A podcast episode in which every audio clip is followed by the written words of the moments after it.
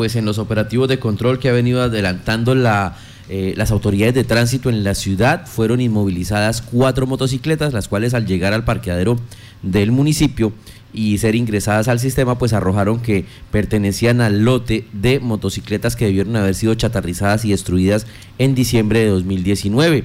Igualmente tuvimos conocimiento de una detención de un camión que transportaba por lo menos 12 motocicletas que también hacían parte de estos eh, automotores que aparecían ya en el sistema como dados de baja, como chatarrizados.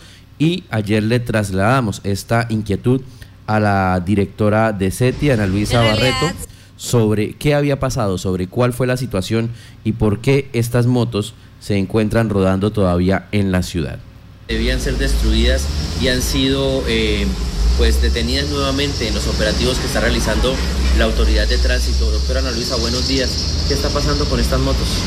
Buenos días para ustedes, para todos los seguidores de las redes sociales. En realidad sí es cierto la denuncia que, me, comunica. Eh, en el parqueadero recepcionamos tres motocicletas de las cuales fueron reportadas en el, en el, valga la redundancia, en el informe que se tenía que entregar para que el municipio hiciera el remate. Remate que se llevó a cabo, que desde la Secretaría de Tránsito en cabeza del señor Robert Asís, eh, nos oficiaron en que se le permitiera el ingreso a un señor, que el contratista.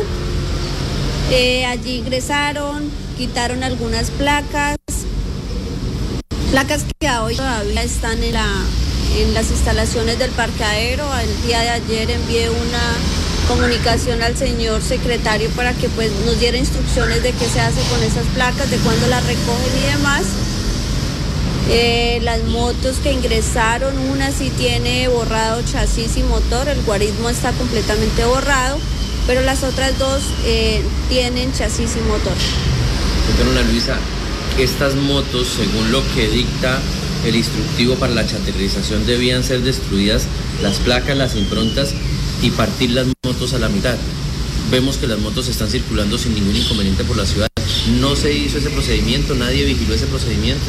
No, absolutamente nadie hizo vigilancia de ese procedimiento. En lo que a nosotros nos consta, eh, las motos salieron completas de, la, de, los, de las instalaciones del parqueadero, las motos salieron completas en, este, en este proceso, ¿qué sigue? O sea, ¿cuál es el procedimiento luego de que ustedes encuentran que las motos que debieron haber sido destruidas siguen circulando?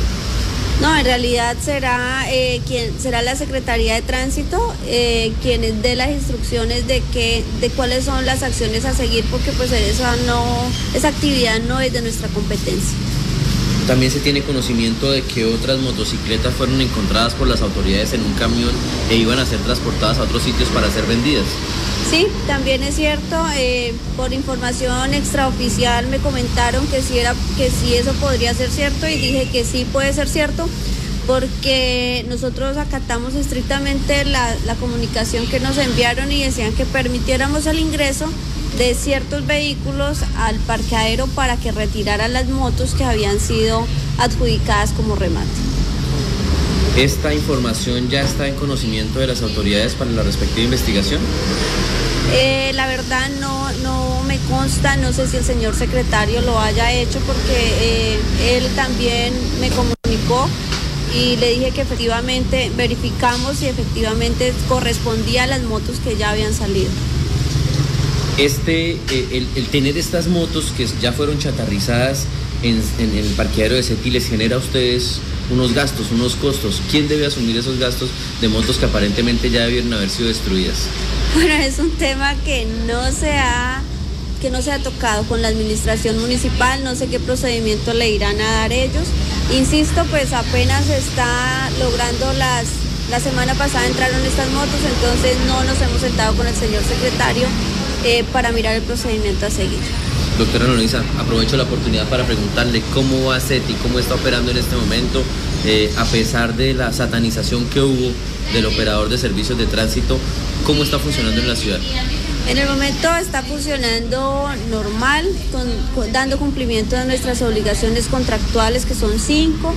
Eh, bueno, con la excepción de las fotodetecciones, que pues ya será un, el, contrato está vigente, la actividad está vigente.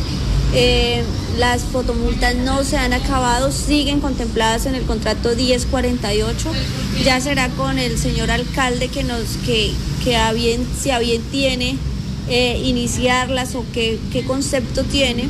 No se debe desconocer que en el PIMUR quedaron contempladas las ayudas tecnológicas que son muy necesarias en el municipio para mitigar eh, la accidentalidad y, mejorar la seguridad vial. ¿Esto quiere decir que podría salir nuevamente el carro de fotomultas a circular en la ciudad? El carro como tal no, porque la, ley em, que, se, que sale el año pasado no, ya no, no establece como carro, pero sí puntos fijos. Entonces será otro mecanismo que se va a utilizar pero, pero van a continuar las fotodetecciones.